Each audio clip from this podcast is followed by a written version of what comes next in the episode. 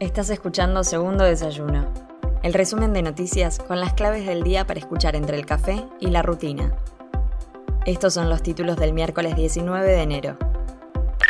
Estados Unidos expresó su apoyo a la Argentina en las negociaciones con el FMI.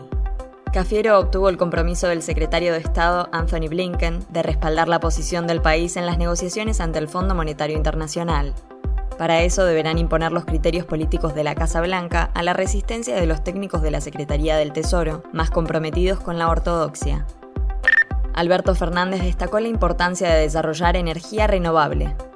El presidente de la Nación encabezó este martes el lanzamiento del Clúster Renovable Internacional, un organismo público-privado con representación de seis provincias que tiene el objetivo de favorecer la producción de bienes, tecnologías y servicios asociados a la generación eléctrica de fuentes renovables. Durante el acto, Alberto Fernández aprovechó para hablar de la soberanía que implica generar energía renovable en la Argentina. Acá estamos haciendo posible que la Argentina tenga energía renovable hecha en argentino por argentinos. Y eso, aunque a muchos les moleste la palabra, ¿eso saben cómo se llama? Soberanía es no tener que depender de otro para poder tener lo que a uno le hace falta. Así que yo felicito a las seis provincias que se han unido en este proyecto y comprometo al Gobierno Nacional a acompañarlo absolutamente. Los mails que comprometen a María Eugenia Vidal en el caso Gestapo antisindical. Tres mensajes de correo electrónico que el Banco Provincia aportó al juez Kreplak comprometen a la ex gobernadora.